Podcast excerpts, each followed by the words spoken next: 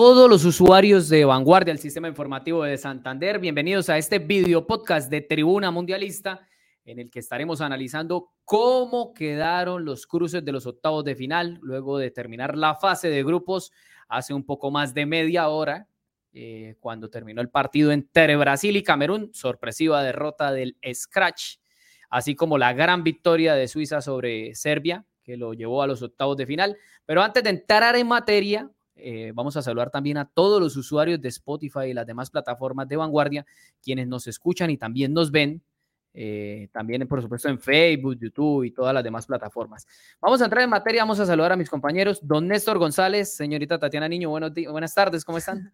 Hola Sergio, un saludo para ti, para Néstor y para todos los usuarios que hoy se están sintonizando nuevamente con eh, Tribuna Mundialista.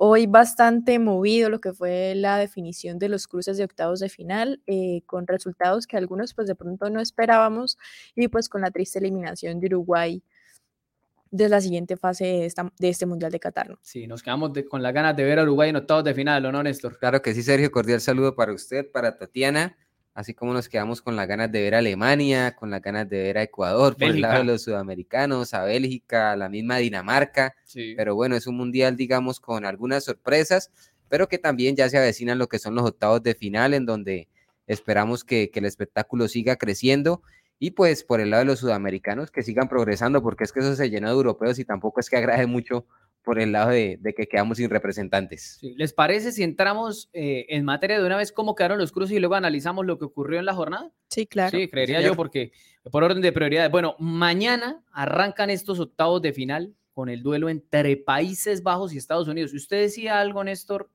el tema de que hay muchas selecciones europeas. Contémoslas. Suiza, Portugal, España, Francia, Polonia, Francia, Inglaterra, Croacia, y Países Bajos. Quiere decir que la mitad de los seleccionados son europeos. Dominio total, ¿no? Además de que obviamente clasifican muchos más, pero digamos en zonas como en la que clasificaron Suiza y, perdón, Portugal y, Corea del Sur estaba eh, Uruguay y se quedó fuera.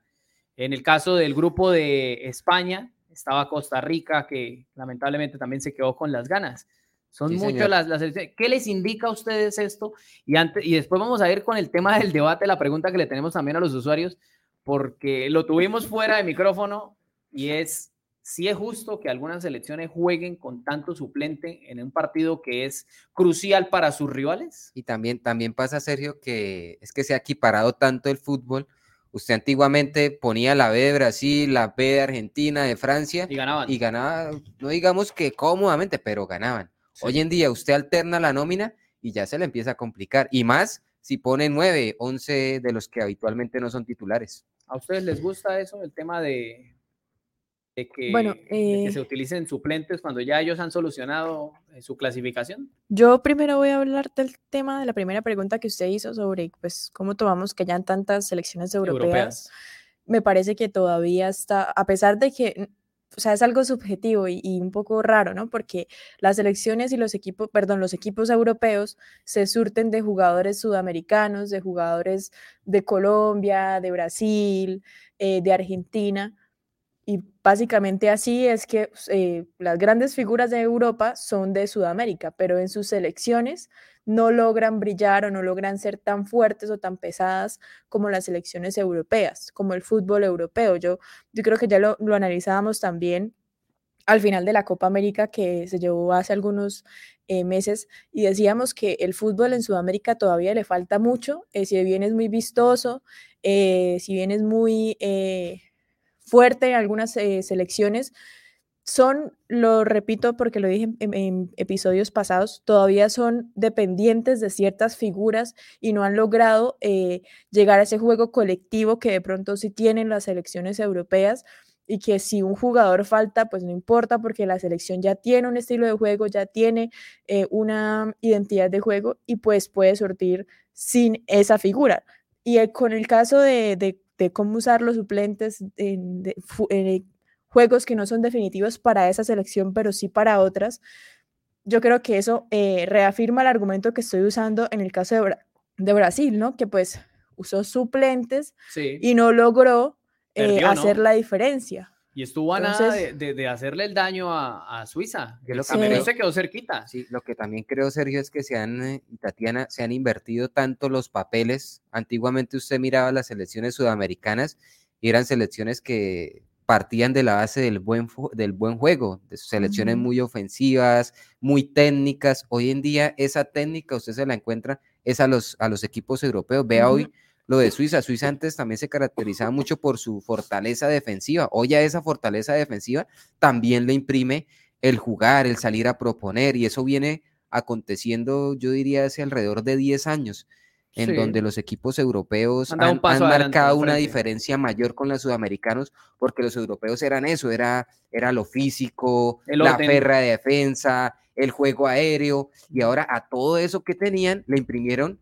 lo que tenían los sudamericanos. La gambeta. Y mire usted ahora a la misma Brasil y mire usted a la misma Argentina. Son selecciones que a pesar de que tienen jugadores muy ricos técnicamente, usted las ve jugar y no se basan tanto en lo colectivo, no se basan tanto en lo que usted también mencionaba, en la gambeta, en la pared, en las asociaciones. Entonces me parece que sí en Sudamérica, y eso básicamente tiene que ver con los procesos de formación, se han venido perdiendo eh, muchas oportunidades para, para nuestro fútbol particularmente. Sí, bueno, eh, saludamos eh, a los usuarios que están a este momento escuchándonos y viéndonos a través de las diferentes plataformas de vanguardia. Mario Alejandro Estupiñán, a quien saludamos en Girón, dice, buenas tardes, por lo menos un sudamericano va a estar en la final. Por el otro lado, están todas las potencias europeas. Y yo creo que hay que analizar también, a propósito del tema de los cruces, porque si ustedes se fijan, si Brasil y Argentina logran ganar sus respectivos compromisos, se enfrentan en la se enfrentarían en una semifinal, ¿no?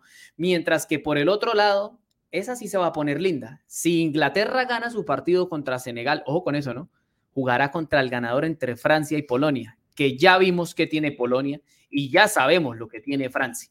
Es decir, que podríamos ver unos cuartos de final entre Inglaterra y Francia y más abajito, eh, por la otra llave irán Marruecos ante España, que no tengo yo tan claro al menos. Tampoco, que Marruecos, no veo tan que claro España sea favorito. Que España vaya a pasar, sí, no sé. Y tampoco veo tan claro que Portugal, le vaya a pasar por encima a Suiza. Parece que es un enfrentamiento muy parejo por lo que hemos visto hasta aquí del Mundial. Sí, la... los octavos de final arrancan de una vez mañana, ¿no? Esto es como peluqueando, como se dice popularmente, como peluqueando bobos, ¿no?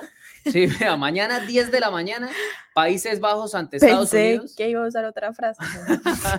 pero vean ustedes que la gente dice, no, el favorito es Países Bajos, pero ojo con Estados Unidos, que también está invicto. De estos 16 equipos, hay 5 que no conocen la derrota. Dos de ellos juegan mañana. Países Bajos y Estados Unidos los demás son Croacia, Marruecos y el otro es, eh, se me escapa, Inglaterra. Inglaterra. Entonces, tenemos mañana un enfrentamiento entre dos selecciones que están invictas, que si bien Países Bajos tiene individualidades más importantes, eh, la pregunta que yo les hago a ustedes es, ¿creen que es muy clara la victoria de Países Bajos? Y, mm. y no, yo no la veo tan clara. Y antes iba, iba a acotar un tema que en estos partidos de mañana, particularmente todos llegan, digamos, en un buen momento, por lo menos vienen de la última fecha, eh, saldarla en, tema positivo. Sí. Por lo menos en el tema futbolístico, también en lo motivacional llegan, llegan bastante con aire en la camiseta. Y respecto a la pregunta, me parece que, que Países Bajos es que es un equipo que hasta aquí ha sido muy práctico, práctico y efectivo cuando se trata de atacar. Y en defensa también muestra cosas, cosas positivas. Yo creo que, que, avanza de, de, llave. Tatiana. Pues es que yo digo que en este mundial, desde que comenzó, no hay que subestimar ningún equipo, ni hay que, por, o sea, si hemos visto el juego, pues claramente hasta el momento han dado sorpresas muy grandes, una que otra selección. Entonces, pues sí me, me voy con Países Bajos como favorito, pero sin, sin subestimar al rival tampoco. Yo no sé, pero tengo el presentimiento de que Estados Unidos no la va a poner nada Porque es que Estados Unidos está mostrando un buen nivel, ¿no? está mostrando un buen Estados Unidos le hizo un muy buen partido también a Inglaterra. A Inglaterra le jugó muy bien. Bueno, además de, de, este, de estos compromisos, yo creo que mañana eh, diría que medio continente va a estar viendo ese partido, ¿no? Empezando por usted. Empezando, sí, por muchos de nosotros. Eh, Argentina ante Australia. sobra decir que obviamente el favoritismo recae totalmente sobre Argentina porque pues, tiene al mejor del mundo o a uno de los mejores del mundo como es Lionel Messi. Y ¿Será que, hará lo mismo esto Australia de lo que fue México en su momento y también de lo que fue Polonia? Hombre, lo que pasa es que Australia, yo vi el partido completico entre Australia y Francia y Australia salió a aguantar, pero muy temprano se encontró con un gol Francia y se le desarmó todo. Y se terminó comiendo cuatro. Entonces, claro, eh, digamos que el potencial ofensivo entre Francia y Argentina es mucho mejor el colectivo de Francia, pero Argentina tiene unas grandes individualidades. A propósito de individualidades, Ángel Di María es duda, ¿no? Sí, Hasta el último momento lo van a aguantar yo creería que por el historial de lesiones que tiene Di María sería mucho mejor que no fuera inicialista, porque ya le pasó en el Mundial del 2014. Recuerdan que se, se sobrecarga muy rápido. Se sobrecarga muy rápido, es cierto. Sería mejor que lo aguantaran un poquito. Y más Argentina, que en el banco de suplentes tiene a los Paulo Dybala, a los sí, Ángel oiga, Correa. Dybala, no le han dado nada, en este Mundial. No ha jugado ni un minuto Dybala, ¿no? No ha tenido ni siquiera un minutico. Australia aguantándole a Dinamarca básicamente en el primer tiempo aguantó más, ya en el segundo se soltó, pero cuando, cuando logra hilvanar esas acciones de, contraataque también es, es interesante. Por eso yo les preguntaba si va a ser lo mismo en cuanto a planteamiento a lo que hizo México, a lo que hizo Polonia, porque si lo hace así, si se dedica únicamente a, a, esperar y a especular, yo creo que Argentina sí, con calma y con paciencia va a sufrir un poco, pero lo va a pasar por delante como en última lo hizo en los, en los partidos inmediatamente anterior. Pero si logra dejar hombres para la materia ofensiva, puede complicar a Argentina. Yo, yo creo que Argentina no va a tener problemas porque Argentina ya se quitó eh, ese, esa presión de, pasar a la siguiente, sí, de pasar, de, pasar, porque era una obligación para muchos hinchas de Argentina después de y sobre todo después de la derrota contra Arabia Saudita, ¿no? Claro, el y además con México fue, fue trascendental. Sí, el partido con México fue trascendental y además creo que ya encontró el equipo. Sabe que ellos tuvieron un problema antes del Mundial y fue la lesión de Giovanni Lochelso, el volante eh, que juega en el Villarreal de España y encontró a Enzo Fernández, un jugador que no era titular, que por ahí lo empezaron a llamar, que venía brillando en el Benfica de Portugal. Y creo que ya encontró el equipo, ese mediocampo con Enzo Fernández, McAllister, que también era suplente, ¿eh? Sí. Y Rodrigo de Paul, esos tres son los titularísimos. Ahí muchos se preguntarán, bueno, ¿y quién va a jugar por Di María? Tiene muchísimas variantes el equipo argentino.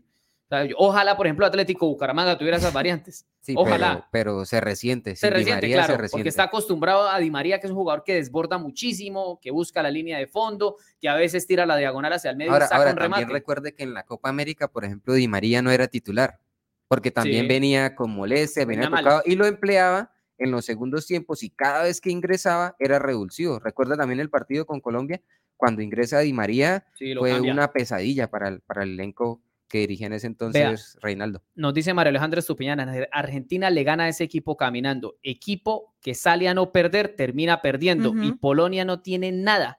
Pasó por un gol de Arabia. Eso sí es verdad. Yo creo que Francia le va a pasar. Yo por, eso digo, de todas las llaves, la más eh, dispareja es esa, la de Francia-Polonia. Sí, vamos a, vamos a analizar de nuevo el, tema de, las llaves. Vamos a pedir a nuestra producción que nos ayude ahí con eso. Eh, bueno, esos son los de mañana, ¿no? Entonces, Creo que el favoritismo recae en Países Bajos y Argentina. Tendríamos ese duelo posiblemente Yo creo que no van a haber sorpresas mañana. Me parece que no. Yo tengo la espinita con el tema de Estados Unidos. Le pondría ahí ese asterisco porque es un equipo que no ha perdido.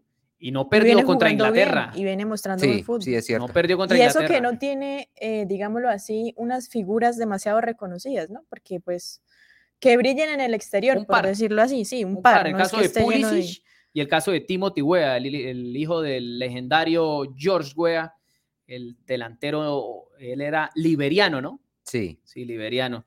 Eh, ganó el balón de oro a propósito. Sí, y, por ejemplo, por esa zona del cuadro, eh, el partido también entre Croacia y Japón. Parejo. Me parece que esa es de las llaves parejas, parejas. Ya lo de Brasil y, Corea sí. También desnivelado. También me parece bien desnivelada, sí. Sí, eh, o sea, pero ¿a quién ven más fuerte después de lo que hemos visto en esta primera ronda entre Japón y Croacia? No lo dudan, ¿no? Sí, no, porque yo me iría por Japón. Pero es que no hay que, lo que le digo, o sea, no hay que bajar yo voy por la caña, por decirlo así, de Croacia. No, yo no, voy por Japón. también por, por Croacia, pero sí dejo ahí sembra bastante el tema de la duda, porque, porque Japón, Japón cuando se logra ubicar ahí en zona defensiva es difícil pasarlo, pero el pero que yo coloco es que Croacia no es, digamos, España, no es un equipo avallaza, avallazador. que vaya siempre al frente, ¿no? Eh, Avasallador. Avasallador. Croacia, se mete un poquito atrás, especula con lo que puede hacer el resultado y eso también puede complicar un poco las cosas al equipo de Japón. Oye, fíjese en algo, ¿no? En esa parte del cuadro quedaron dos equipos asiáticos. Dos equipos asiáticos. Fíjese que Asia ahí con su nadito de perro y por poco Arabia también se logra, se termina metiendo. Es que lo que le digo, en este mundial se están dando demasiadas sorpresas o se estás o están brillando más las elecciones que uno por lo general pues da como, por decirlo ahí, que cumplen con llegar, pero que no se espera que hagan demasiado. De Brasil, a pesar de la derrota hoy ante Camerún, donde jugó con todos los suplentes, y por, por poco y pone el aguatero también a jugar, sí. Eh, obviamente es ultra mega favorito contra Corea del Sur. Es que el solo Neymar, hombre, que está lesionado. Y eso que todavía, sí, no se sabe. Bueno, digamos Rafinha. Rafinha vale más que medio plantel de Corea del Sur. Corea, también que, tuvo, digamos, la fortuna de enfrentar a una Portugal que también modificó bastante su nómina con relación a partidos anteriores porque ya tenía el cupo asegurado. Sí, vea, nos dice acá Oscar Rey, más que falta de nóminas titulares, el VAR ha incidido negativamente en este mundial. Sí, también hay Yo creo que, se ha hecho un poco más justo, ¿no? Por ahí vi el tema del balón del gol de, de, Japón y el balón no salió por casi dos milímetros. Sí. Es increíble, pero se hace justo, ¿no? Al menos. Pero, o sea, a vuelo de pájaro, yo vi la jugada, yo dije, ese balón salió. y, uno, y uno miraba la fotografía tomada un poco desde lejos y muchos decían, esa pelota salió, estuvo fuera, pero no fue así. Dice Oscar Rey también, con ese bar tan controversial, nada está descartado en este mundial. Cualquier cosa puede pasar. Y Mario Alejandro Estupiñán agrega, Japón está muy fuerte. Croacia tiene una nómina muy veterana, cosa que es cierto. Además, Japón le ganó a España y Alemania nada más y nada menos. La sorpresa estará por Marruecos o Suiza. Yo creo que Marruecos es el que mucha gente no le ha puesto cuidado, ¿no? No lo ha mirado por ahí. Mm, pero digamos que siendo, siendo pues consecuentes, para mí no es uno de los más fuertes dentro de los que están en octavos de final, no sé para ustedes. O sea, yo, creo que sí, yo creo que por lo que hizo en la primera fase es una selección a tener en cuenta. pero haciéndolo en comparación, digamos, con los grandes favoritos que hay. No, no de las pero sí, digamos, de las sorpresas que viene peleando fuerte, me parece que, que, es una de ellas. Y también que tiene al frente una España que también arriba con, con demasiadas dudas. El equipo Sobre todo ayer. Que le cuesta mucho cuando se le encierra un equipo, le cuesta demasiado. se, anuncia mucho en, su juego, va lateralizando, un fútbol muy horizontal, pero no logra esas paredes, ese juego asociativo que de pronto desequilibre. Mientras que eh, Marruecos ha venido mostrando que futbolísticamente y ofensivamente tiene muchos argumentos. Sí, bueno, en el otro lado del cuadro eh, van a jugar Inglaterra ante Senegal. ¿Quién es el favorito? Supongo que Inglaterra. Inglaterra, para, mí sí, Inglaterra. Eh, Francia ante Polonia, ya lo decían ustedes que Francia, obviamente. Sí, Francia. Eh, Marruecos ante España, ya hablábamos del tema de las dudas. Yo sí me voy con España. Portugal ante Suiza. Ese es otro partido parejo. Parejo, sí, está Bien parejo. Lo de Suiza ha sido bastante destacado en lo que, en lo que va del Mundial, ganando partidos, me parece bien. Hoy por momentos sufrió, pero vea que sobre el final del partido tenía controlado y también a Brasil le plantó cara, le plantó cara defensivamente. Bueno. Sí, no, estoy de acuerdo. Y también pues para hacer un análisis del tema de Portugal, que hoy tampoco es que haya... Jugó con varios suplentes. Sí, tampoco es que haya hecho mucho la diferencia. Y eso entra dentro de lo que nosotros planteábamos del, del debate de la pregunta de hoy. ¿Qué tan valioso, qué tan, eh, no sé, pues es claramente es válido porque pues se, se puede hacer, pero, para ustedes, ¿qué, ¿qué tan justo es que las elecciones que pues ya están, por, por decirlo así, clasificadas o que ya no tienen nada que perder, utilicen esta táctica que puede, em, sin desmeritarla a los jugadores, ¿no? Pero pues teniendo en cuenta que no tienen el mismo nivel de los, de los principales, que pueden pues perjudicar a, otras elecciones que sí necesitan esos resultados. Lo que pasa es que cuando usted ya hace la tarea, ahí que está el tema. Mm, y le quiere dar descanso a los jugadores y demás. Yo estoy de acuerdo en que ese, ese tipo de determinaciones alteran a la larga la competencia. Porque, por ejemplo. Claro, no es lo mismo enfrentar lo que le pasó a los rivales de, Brasil, a lo que le pasó a Suiza y lo que le pasó a, Serbia. que tuvieron que enfrentarse a la nómina titular de Brasil, mientras que Camerún eh, enfrentó a los suplentes y pudo haber clasificado. La, misma, la misma Corea del Sur no enfrenta a la Portugal que le había ganado anteriormente, por ejemplo, a Uruguay. Tuvo a una, a una Portugal mucho más reducida y por eso se le dio también la posibilidad de clasificar. Túnez en su momento casi avanza, enfrentando también a una Francia con, con todo el equipo suplente. A mí me parece que, y, es un tema también que hemos venido tocando, que sería interesante que los equipos le apuesten al espectáculo. Hay mucha gente que espera cuatro años para ver eh, eh, a los mejores equipos de Francia, a los mejores de Brasil, a los mejores de Portugal, y se lleva estas sorpresas que los, los entrenadores deciden imponer a los suplentes. ¿Qué piensa Tatiana? Yo estoy de acuerdo y ese es la, el debate que también planteábamos en programas anteriores, que pues es válido pero pues sí, no, ya, no ninguna norma, ¿no? Sí, o sea, no es como que haya una norma que diga no puede utilizar nunca los suplentes, pero porque para eso se llevan y técnicamente, pues si usted convoca 22 eh, jugadores es porque considera que cualquiera de ellos, o sea, ninguno es indispensable. Pero pues llevado ya a la realidad, eh, me parece que es ya táctica de cada entrenador. Sí. Eh, pero no es justo, digámoslo, con rivales que de pronto sí están esperando que ese resultado que tanto necesita se les dé para que ellos puedan seguir adelante. Pero entonces eso viene también cuando uno hace bien su trabajo desde el principio y depende pues de uno mismo, ¿no? Sí, pero el mayor ejemplo yo creo que es lo de Corea del Sur ante Portugal, porque ese rival sí se terminó beneficiando. Digamos que Camerún le gana a Brasil, pero no clasifica. Túnez le gana a Francia, pero no clasifica. Pero en el caso de Corea del Sur, le ganó a Portugal, y se termina clasificando. Una Portugal, claro, que tenía a Cristiano Ronaldo, a Pepe y al arquero, pero no más. Mayoría eran tres, cuatro jugadores. la mayoría eran suplentes. Porque yo les digo algo, Portugal juega con la titular y no pierde con Corea Sí, no, lo, mismo pasa con Francia, Sergio. Francia le pone la titular a Túnez y le pasa de goleada. Lo mismo Brasil con Camerún. Sí, es verdad.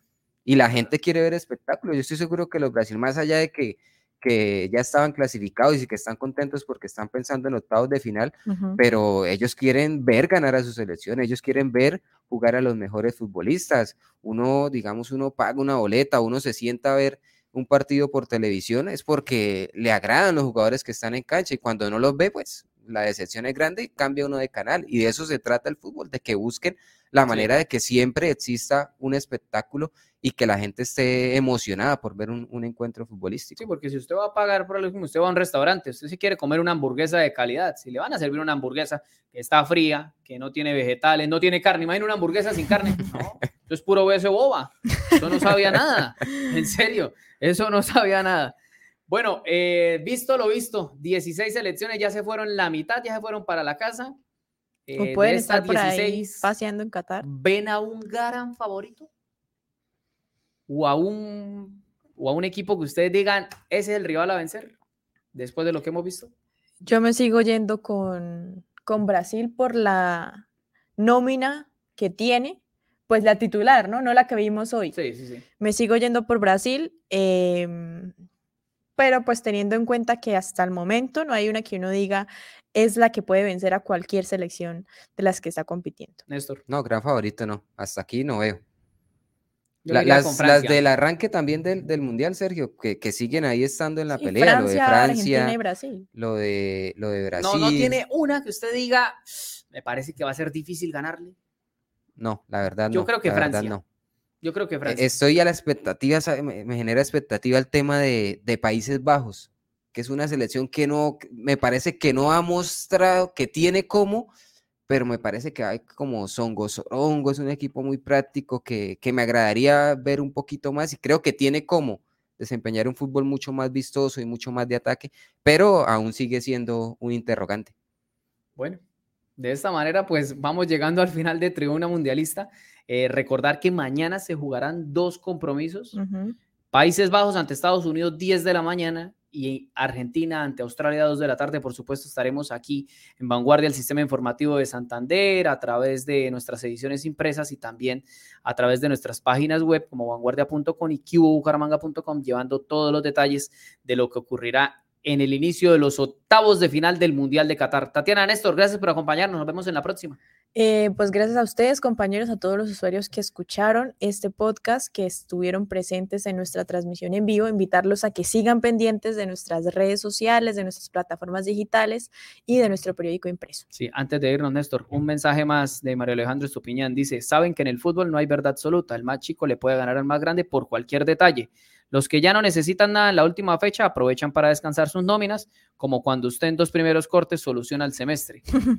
tiene algo de razón, mucha razón, ¿no? Lo que pasa es que sí termina alterando la competencia. puede solucionar el semestre en los dos primeros cortes, pero si piensa, digamos, en una beca, claro, en ese tipo de cosas. Toca subirla. Sí, no, hay que estar, hay que, pues bueno, es una opinión personal, hay que siempre pensar en, en grande y en buscar eh, lo que les digo, dar siempre espectáculo, que es por lo que, digamos, nos gusta el fútbol.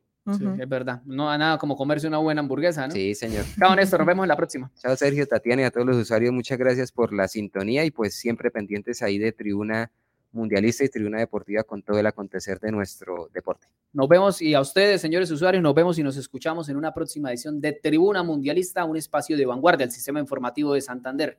Nos vemos en la próxima. Un abrazo para todos. Chao, chao.